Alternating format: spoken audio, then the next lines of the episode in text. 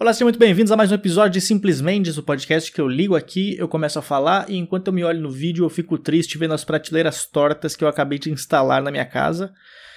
Mais uma semana começando aqui nesse podcast. É... Eu nem sei se eu vou postar isso aqui como episódio, eu só decidi começar a gravar ele agora porque eu literalmente terminei de instalar essas prateleiras aqui e eu fiquei bem chateado com elas, eu precisava falar isso pra alguém, então Vamos começar esse episódio aqui. Já já eu entro na história das prateleiras. Então começa esse podcast aqui. Um, dois, três e valendo!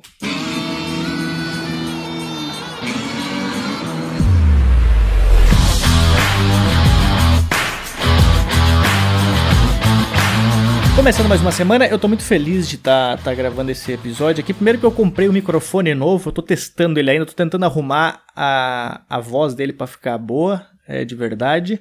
Aos poucos acho que a gente vai se arrumando. Eu, chegou meu, meu negócio aqui, como é que é o nome do negócio aqui, né? O braço articulado pro podcast. Eu, eu, eu tô falando isso para quem tá assistindo por vídeo. Se tu não tá assistindo por vídeo, é, desculpa, mas tu não tá vendo isso. E eu, eu fico feliz, eu tô tentando fazer as minhas coisas. É só uma atualização do que, que eu fiz nessa semana agora. Eu. Essa semana não, semana passada eu fiz e eu não falei no podcast, mas durante a quarentena agora, como a gente não tá fazendo show e não tá fazendo nada, a gente não recebe dinheiro pra nada, né? E. Porque não tem como fazer show, não tem como fazer nada. Só que algumas empresas elas estão contratando a gente pra. Não a gente, mas está contratando comediantes para fazer shows online para a empresa deles. E como a gente tá precisando de dinheiro, a gente não tá fazendo nada, é, é, a gente aceitou. Eu e o Gui Preto, a gente aceitou fazer um show para uma empresa online. O show era 25 minutos de show e aí a gente tinha que ficar numa chamada de vídeo com as pessoas, entretendo elas como o bobo da corte. E cara, eu tava me recusando até então para fazer show é, por videochamada, essas coisas assim, mas como eu precisava pagar meu aluguel, eu, eu tive que fazer esse show. E a gente fez o, o show. A, a, porque a, a, maioria das empresas agora elas estão trabalhando com é, home office, né? E aí o que eles iam fazer? Eles estavam fazendo uma celebração entre eles, e aí tava tendo uma palestra com um cara lá, e depois da palestra era para eu e o Gui entrar, entrar, né, entre aspas, é, entrar na videochamada no caso, e entreter eles. Só que eu não consigo fazer piada. Eu, a gente ficou pensando, cara, o que a gente faz? Porque a gente não tem o que falar sobre. Se a gente fizer piada, a gente não vai escutar risada. E aí a gente entrou antes para ver a palestra como é que tava. E aí tinha um monte de gente com a câmera desligada. Sei lá, tinha 30 pessoas na chamada. E a metade da, sei lá, 8 pessoas estavam com a câmera ligada. O resto tava tudo com a câmera desligada, então tu não conseguia ver as pessoas. A gente ficou só assistindo a palestra e já pensando o que, que a gente ia fazer. Aí quando começou nosso, nossa parte, eles falaram, bom, senhoras, senhores, a gente trouxe aqui nessa videochamada aqui para vocês, para entreter vocês, os dois comediantes, o Luca Mendes e o Gui Preto, eles estão aqui. E aí tava eu e o Gui sentado um do lado do outro, tipo, e aí pessoal, tudo bem?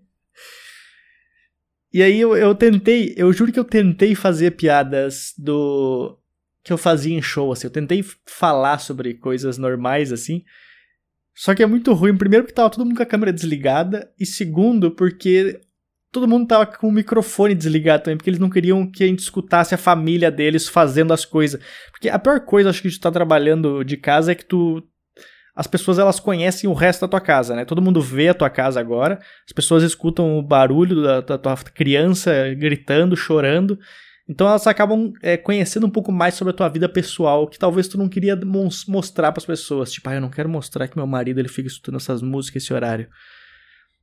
E aí tava todo mundo com o microfone é, mutado. E aí tava eu e o Gui tentando fazer as piadas. Só que a gente fazia as piadas. É muito estranho, porque tu faz a piada, tu tá esperando uma risada. Só que tava só, tava só eu e ele, assim, então a gente fazia uma piada e ficava tipo só olhando assim, esperando, só para ver se alguém ria na câmera que tava ligada, pelo menos. Aí a gente desistiu de fazer piada que fazia em show e começou a interagir com a galera. Então a gente começou, aí, aí, e tu aqui? Aí o cara falava com a gente. Aí a gente viu alguém que tava com a câmera desligada, a gente falava, oh, e tu que tá aí com a câmera desligada? Liga pra gente, vamos conversar. Aí a gente ficou conversando com os caras, foi até divertido, assim, pro, pro que a gente podia fazer no momento foi, foi interessante. Lógico que não foi nem um pouco perto do que era um show normal. Até evento corporativo presencial geralmente é, é ruim, mas é, é menos pior do que fazer isso, porque no corporativo tu ainda escuta risadas. Dependendo do evento, tu consegue escutar uma risada ou outra. Alguns tu não escuta nada. Alguns é, é bem triste, cara. Eu já fiz vários eventos com. É, eu e o Gui, a gente sempre se mete em umas furadas muito grandes. Porque a gente não gosta de fazer evento corporativo sozinho, porque aí a culpa é inteira tua. Então sempre o Gui me leva e eu levo o Gui, que a gente divide a culpa. Cara, é 50% de culpa pra cada um. E a gente divide o dinheiro também igualzinho. Uma vez a gente foi fazer uma festa de aniversário, eu e o Gui. E era era uma senhora de 70 anos que tinha câncer e o aniversário dela é de 70 anos. E quem contratou foi a filha. E ninguém fazia ideia do que estava acontecendo. Era surpresa. Então era uma família, acho que tinha, tinha grana e tal. E aí era tipo um salão de festas. E uma senhorinha de 70 anos que teve câncer estava lá fazendo aniversário e ela não sabia que ia ter stand-up na festa de aniversário dela, né? E aí tava todo mundo chegando, chegou os convidados, todo mundo assim, rodinha de família, todo mundo conversando e tal. E eu e o Gui lá atrás, tipo, escondido, assim, pensando, cara, a gente é o próximo a entrar, a gente vai entrar. E aí o, o DJ simplesmente ele fez assim, ó. Ele, ele tirou a música. Quando ele tirou a música, aí entrou eu e o Gui com dois microfones cada um e começou a, a tentar zoar assim, ah, e aí, feliz aniversário, dona, sei lá como é o nome dela, dona Maria, feliz aniversário. E ela, tipo, lá conversando com os parentes dela, lógico que ela tá conversando com os parentes. A gente tentou trazer ela pra frente, colocou ela sentada na frente. Aí a gente começou a fazer e ela não tava entendendo o que, que tava acontecendo. A gente tava falando no microfone e ela não escutava o que a gente tava falando. E aí a gente ficou tentando falar com ela e falou: Senhora, sabe o que é stand-up? Ela falou: Não sei. Aí a gente falava, não, é tipo, tipo Chico Anísio, assim. Ela falou, não conheço. E aí a gente tentou começar a fazer piada, começou a fazer umas piadas de relacionamento para ver se os casais que estavam lá se, se divertiam. Só que era uma festa de família, era um monte de gente que não se via há muito tempo, que tava se vendo pra ver a velha lá, porque a velha ia morrer daqui dois anos, então todo mundo falou, gente, vamos, vamos se reunir lá. E aí todo mundo tava lá se divertindo e a gente tentando fazer a, as piadas. E aí a velha levantou no meio da apresentação e foi lá receber os outros convidados. Eu lembro, eu lembro até hoje, teve uma hora que tava eu e o Gui fazendo piada, um olhando pro outro. Enquanto a gente se olhava, eu, eu baixei o microfone e eu falei pra ele assim: Gui, Gui. Aí ele me olhou e eu falei: Não tem ninguém escutando a gente. e aí eu voltei, botei o microfone de novo e continuei a falar. Cara, foi uma, uma das coisas mais é, triste que eu já fiz. E a pior parte de tudo isso é tu receber o dinheiro depois. Porque, tipo, não é que a gente não avisou, a gente avisou, a gente fala assim, é, tu tem certeza que tu quer fazer isso? Tem certeza que, que vai ser. que tu quer, quer fazer essa, essa, essa coisa? Tem certeza? Aí a pessoa fala, não, não, quero sim, quero sim, vai ser divertido. E aí e aí, para receber o dinheiro depois é muito ruim. Eu lembro até hoje que a mulher tinha pago 50% antes e ela tinha que pagar o resto depois da apresentação. Aí terminou a apresentação, eu e o a gente foi lá para trás, lá pra, pra parte onde estavam os garçons, sei lá. E aí a mulher veio pagar, quando ela foi entregar o dinheiro para mim, eu falei, não, não, pode entregar para ele, porque eu não queria receber o dinheiro. Eu falei, não, não, pode pagar, pode dar pra ele, pode dar pra ele. A mulher nem agradeceu, a gente só saiu bem triste, assim. Então, eu, se tu quiser contratar stand-up para tua empresa ou para o teu aniversário, pensa bem se tu vai contratar. Pode ser um negócio muito legal, mas desde que todo mundo esteja de acordo com o negócio e saiba o que, que vai acontecer. Porque a pior coisa é tu fazer um stand-up surpresa. É tipo, é tipo quando tu faz uma festa surpresa para alguém e tu convida um monte de gente que não é amigo da pessoa. É a pior coisa. Por isso que eu não gosto de festa surpresa, porque às vezes eles convidam gente que tu não convidaria pra tua festa. Então acaba sendo uma festa surpresa e um amigo surpresa, porque não, o cara não tá lá, tu não quer a pessoa lá no teu aniversário. E aí a pessoa esquece de convidar as outras pessoas que tu convidaria também, aí parece que tu é cuzão, que tu não convidou as pessoas, mas fala, não, não, peraí, gente, aquele aniversário é, não fui eu que preparei ele. Então é, é muito estranho fazer stand-up em, em, evento e tal. E o vídeo chamada foi, foi uma coisa bem diferente, mas por incrível que pareça, todo mundo gostou. A gente também viu, a gente falou, não, cara, a gente fez o que podia aqui, foi, fez o, o, o que dava pra fazer. Então a gente fez esse evento. É, como eu falei, eu não sei se eu vou postar esse episódio aqui, porque eu não sei quando que ele vai ao ar. Talvez ele possa ir ao ar antes de eu ir fazer show em Florianópolis, ou depois de eu fazer show em Florianópolis, porque eu tô pensando em fazer um, um podcast lá em Florianópolis mesmo. Então não sei, tô bem em dúvida ainda. Quando se eu vou postar ou não. Mas o que, que eu ia falar? É... Ah, minhas prateleiras, né? Cara, eu. Eu, eu tava, tava, tava em casa hoje, né? Pensando, eu falei, putz, eu podia botar alguma coisa para ficar. virar um cenário pro podcast, assim, né? Ser uma coisa um pouco mais interessante para chamar atenção, sei lá. E aí eu decidi comprar duas prateleiras. Aí eu fui na loja Asmel, comprei duas prateleiras. E aí eu pensei, ok, agora eu tenho que instalar elas. E eu já tinha instalado uma prateleira aqui no lado, onde eu coloco meus livros, e ela deu certo. Só que essas que eu comprei, cara, elas tinham um. Era aquele suporte invisível. Se tu tá vendo no vídeo, tu tá vendo ela. Tu tá vendo ela torta também. É aquele suporte invisível. E aí eu tenho que. Eu tive que fazer um buraco na parede, só que eu não tinha a broca do tamanho certo. Então eu tive que pedir pro zelador para ele me dar a broca que ele tinha, que não era do tamanho certo. Aí eu fiz o primeiro furo. Quando eu fiz o primeiro furo, eu. Eu arrombei a parede. O, eu fiz um buraco gigante. Aí eu tive que pegar massa corrida. Peguei massa corrida, passei, eu tive que pegar a tinta, pintar a tinta que eu tinha. Sorte que eu tinha a tinta azul ainda que tinha sobrado do dia que eu pintei meu quarto. Aí eu fiz outro furo, aí depois eu fiz outros dois furos, aí coloquei. Aí quando eu coloquei, uma delas ficou torta. Aí eu falei, ok, ficou torta. Aí eu falei, tá, vou tentar botar outra então, né? Em vez de eu tentar arrumar uma delas, eu falei, não, não, se eu errei numa, eu posso acertar na próxima.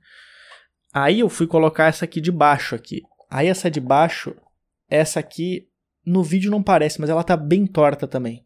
Então as duas prateleiras que eu coloquei, eu eu deixei elas tortas.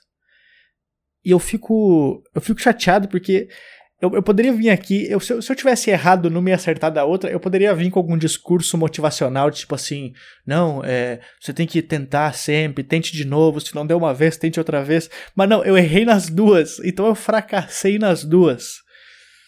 Mas ao mesmo tempo que eu fracassei nas duas, cara, eu fico feliz de ter conseguido co primeiro colocar na parede um pedaço de madeira que eu não preciso ficar segurando, entendeu? Eu consegui colocar. Ela pode estar torta, mas ela ainda funciona como prateleira. Então, é, digamos que eu, eu, eu errei um pouquinho só. Ela tá funcionando ainda. Tipo, ela, ela tá fazendo o papel dela. Eu não posso colocar nada aqui, não posso colocar uma bola ali em cima. Mas eu também não vou colocar uma bola. Por que, que eu vou colocar uma bola na prateleira? Se colocar na bola, ela vai cair. Mas como eu vou botar um livro, no máximo, um quadro, sei lá, então não vai atrapalhar tanto. É, e aí eu botei esse negócio. Só que eu, eu, eu, botei duas prateleiras e aí eu vi que eu não tinha o que colocar em cima delas. E aí ficou. Eu não tenho o que colocar. Eu tô colocando um monte de coisa aleatória ali. E ficou bom por um lado, que agora minha mesa tá limpa. Tá sem nada de objeto na minha mesa, mas ao mesmo tempo que ela tá, tá sem nada de objeto na mesa, agora eu sou obrigado a sempre deixá-la limpa, a mesa. Porque agora, antes com um monte de coisa em cima dela, tu não sabia se estava suja a mesa. Mas agora que não tem mais nada em cima dela, dá pra ver quando ela tá suja. Tanto que quando eu tirei os objetos que estavam em cima dela, eu falei, caralho, a mesa tá suja pra porra. Mas eu. Eu fico feliz de ter conseguido colocar, porque, sei lá, dois anos atrás, cara, eu não conseguia fazer isso. Eu não conseguia fazer um furo na parede. Eu não sabia nem como que tu fazia um furo na parede. Aí eu fui colocando e fui... agora funciona, funcionou. Eu não, não ficou perfeito, mas funcionou. Acho que tudo, tudo que eu faço não é, não é perfeito de, de início, assim. Não só eu, mas ninguém, né? Todo mundo, todo mundo faz. Qualquer coisa que tu começa a fazer, tu começa sem saber fazer. Então é. É normal. Ninguém. Ninguém nasce sabendo alguma coisa. Eu tava vendo a. Eu lembro que eu falei isso aí de algum episódio, sobre ter dom e talento, né? Acho que ninguém nasce com talento. Tem um livro do cara que ele fala sobre o talento, que o, o acho que eu não sei como é, é o nome em português do livro. Talento é superestimado, sobreestimado. Sei lá, como é que é o nome do livro, mas é de um cara que ele tem aquela teoria que que qualquer coisa que tu faz se tu fizer por 10 anos, tu vai ser bom nesse negócio. Qualquer coisa. É 10 anos e também tem gente que fala sobre aquela teoria das 10 mil horas, né? Acho que são 10 mil horas. Se tu fizer 10 mil horas de uma coisa, tu vai saber fazer. 10, 10, 10 anos, tu vai saber fazer também. E aí ele pega alguns casos, ele pega tipo casos do, sei lá, do Tiger Woods, que é o cara do golfe lá. O cara ele é foda pra caralho no golfe. Todo mundo fala, porra, o cara é foda demais. E aí tu vai ver, ele começou, sei lá, quando ele tinha 4 anos, ele já tava batendo a bolinha de golfe, entendeu? Então, tipo, é lógico que o cara vai ser bom. Sei lá, com, eu não sei quantos anos foi que ele ganhou um torneio, tipo, 21 anos ele ganhou. É lógico que o cara vai ser bom. Ele começou com 4 anos a fazer o negócio, entendeu? E é, é muito louco isso, tu ver essas coisas. Porque eu vejo eu vejo igual com comédia, cara. A gente, a gente, nós comediantes, a gente gosta muito do Dave Chappelle, por exemplo. Pô, ele fala, pô, o Dave Chappelle, Dave Chappelle é muito bom. Aí quando tu vai ver o Dave Chappelle, tu vai ver os vídeos dele, ele começou, sei lá, com 16 anos, 16, 18 anos. E ele tá com 53, eu acho, 51. Alguma coisa assim. Então, pô, o cara tá há mais de 30 e poucos anos, tá há 35 anos fazendo o negócio, entendeu? Então é. É, não, não que eu vou ficar 35 anos tentando instalar uma prateleira, porque ia acabar as árvores do mundo, né? Se eu tentasse instalar prateleira por 35 anos. Eu não quero ser bom em instalar prateleira. Eu, eu, tem gente que faz isso. Eu tentei fazer isso para não gastar dinheiro e me, me fudi. Mas. Eu acho, eu sou muito a favor dessa. Eu sou muito. Eu concordo muito com esse negócio, cara, de, de tempo, assim, entendeu? É impressionante quando eu começo a ver os meus vídeos antigos de stand-up eu olho meus vídeos antigos, na época, eu, quando eu postava os vídeos, eu falava assim, caralho, cara, esse vídeo tá muito bom para postar. E olha que eu sempre fui chato comigo mesmo. E aí depois, sei lá, de seis meses eu olhava o vídeo e falava, cara, que vergonha de ter postado esse vídeo. Porque às vezes tu não consegue ver a evolução do negócio de tanto fazer. É tipo, é tipo quando tu tá emagrecendo e tu mora com alguém. A pessoa que mora contigo, ela nunca vai perceber que tu tá emagrecendo. Mas aí alguém que não te viu, sei lá, por dois meses, o cara fala, olha pra te ficar, caralho, tu tá muito magro, cara. E no stand-up é, é, igual, tipo, tu, eu, eu faço show todo dia. Fazia, né? Show todo dia. Eu não percebia minha evolução. Só que quando eu parava pra ver o vídeo, eu falava, caralho, desse último vídeo pro, pro anterior eu, eu evolui pra caralho. Só o jeito de eu estar no palco. Então. É, é muito questão de, de tempo, eu acho, cara. Muito questão de tempo. Eu acho que demora muito tempo pro cara virar um comediante de verdade. Se tu for ver os próprios a galera aqui do, do Brasil, cara, pô, o Ventura, o Afonso, que são os caras que estão tão em alta hoje em dia, não foi tipo da noite pro dia que os caras viraram bons, assim, entendeu? Os caras estão, sei lá, estão há 10 anos. Os caras começaram a estourar quando tinham, sei lá, 8 anos de carreira. Então eu acho que é, é, é muito questão de tempo isso. Muito questão de tempo. E é, e é ruim tu ficar pensando nisso. Eu não sei. Eu, eu tenho eu eu sou muito chato comigo mesmo, cara. Eu tava falando esses dias com o. Eu já falei isso várias vezes. Eu tava falando com o Fernando Borg esse dia. Eu tava gravando um vídeo pro canal dele, pro podcast dele. E aí ele tava. A gente tava falando uma coisa que eu cheguei no assunto de tipo que eu nunca tô satisfeito comigo. Eu nunca tô satisfeito, eu nunca fico contente com, com o que eu faço, entendeu? Qualquer coisa, porque ele tava falando sobre, sobre a vez que eu. Uma vez. Sempre eu falar sobre alguma vez que eu subi no palco e eu falei assim, cara, hoje eu tô muito bom, hoje eu fui muito bem. E, e eu acho que nunca teve uma vez que eu fiz isso, que eu saí e falei assim, hoje eu fui muito bem. Mas teve vezes que eu já fui muito bem. Teve vezes que eu saí do palco, sei lá, seis comediantes, sei lá, sete comediantes vieram e falaram, caralho, eu fui muito bom.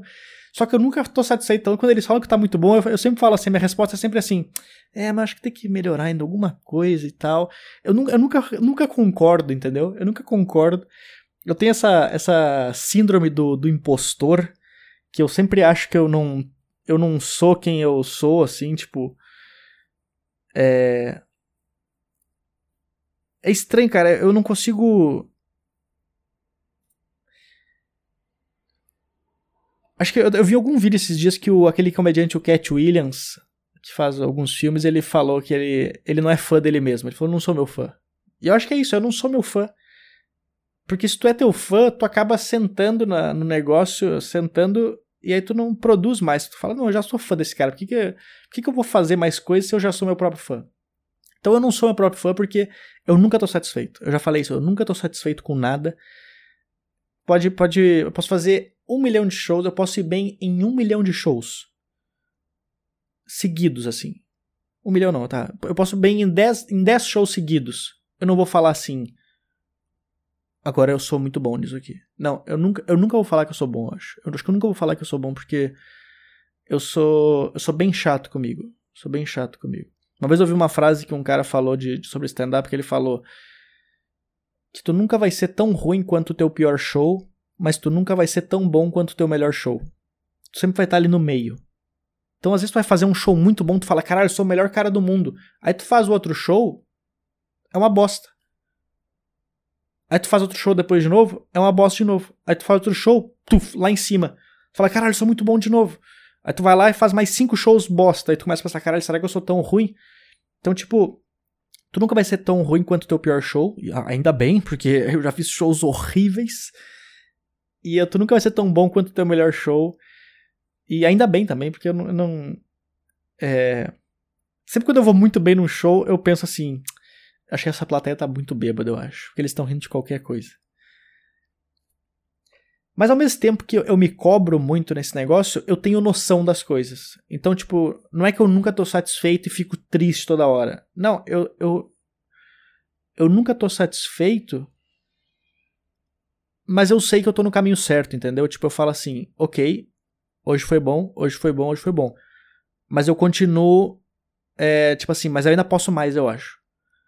E no outro lado também, se eu, se eu vou muito mal num show, sei lá, se eu faço três shows ruins, eu não começo a ficar triste por causa disso. Eu, eu consegui parar esse negócio. Antigamente eu ficava triste. Antigamente eu fazia um show, eu já, ia, eu já ficava triste demais. Eu saía, tipo. Eu saía, tipo, cara, destruído do show. Eu lembro uma vez que eu fui fazer show em. Quando eu cheguei em São Paulo, eu fui fazer um show de graça. Eu fui só fazer cinco minutos. Eu viajei pro Mato Grosso do Sul. Era tipo 10 horas de viagem, Três Lagoas. Eu fui para Três Lagoas com os comediantes daqui só para poder fazer show junto com eles. E aí a gente a gente foi de carro até lá. Pra fazer, era pra fazer quatro shows lá naquela região. Era Adamantina, Dracena, é, Três Lagoas e Bauru.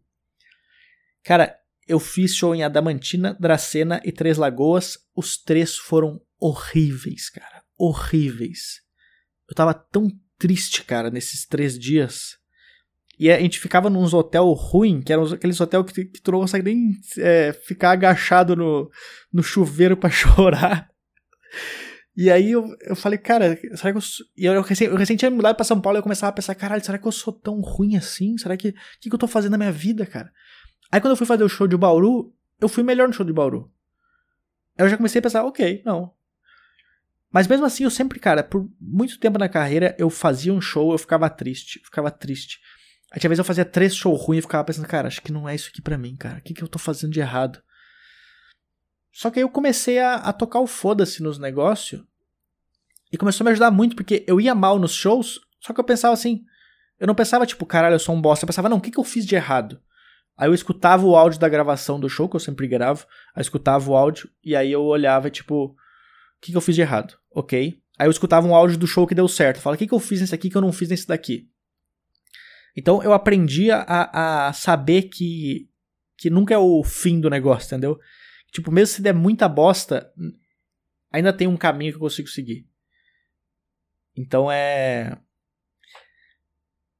Então eu fico, tipo, é, sei lá, hoje em dia mesmo, depois de, sei lá, eu tenho 5 anos de carreira, não é, não é muito tempo de carreira, mas eu já tenho noção, eu já consigo é, pegar uma sequência de vários shows bons. Só que eu também faço sequência de shows horríveis às vezes. Às vezes eu faço, sei lá, três shows ruins. Só que eu não fico triste mais. Eu falo, não, cara, eu já fiz. Já fiz 50 shows seguidos que eu fui bem. E agora eu faço três shows ruins. É normal, a carreira. É, é a, a comédia é, um, é uma das poucas coisas que nunca depende só de ti, cara, porque depende da galera rir também. Às vezes o pessoal não tá rindo, às vezes o pessoal não gostou de ti, às vezes só de eu entrar no palco o pessoal já começou a me odiar. Então é, é muito difícil tu conseguir saber o que, que a galera vai saber, vai querer no dia. Então acaba. Claro, com o tempo tu vai ganhando mais recurso de fazer as coisas. E. Por isso que eu não fico triste assim. Por isso que eu não fico triste quando eu coloco duas prateleiras tortas. Eu tenho.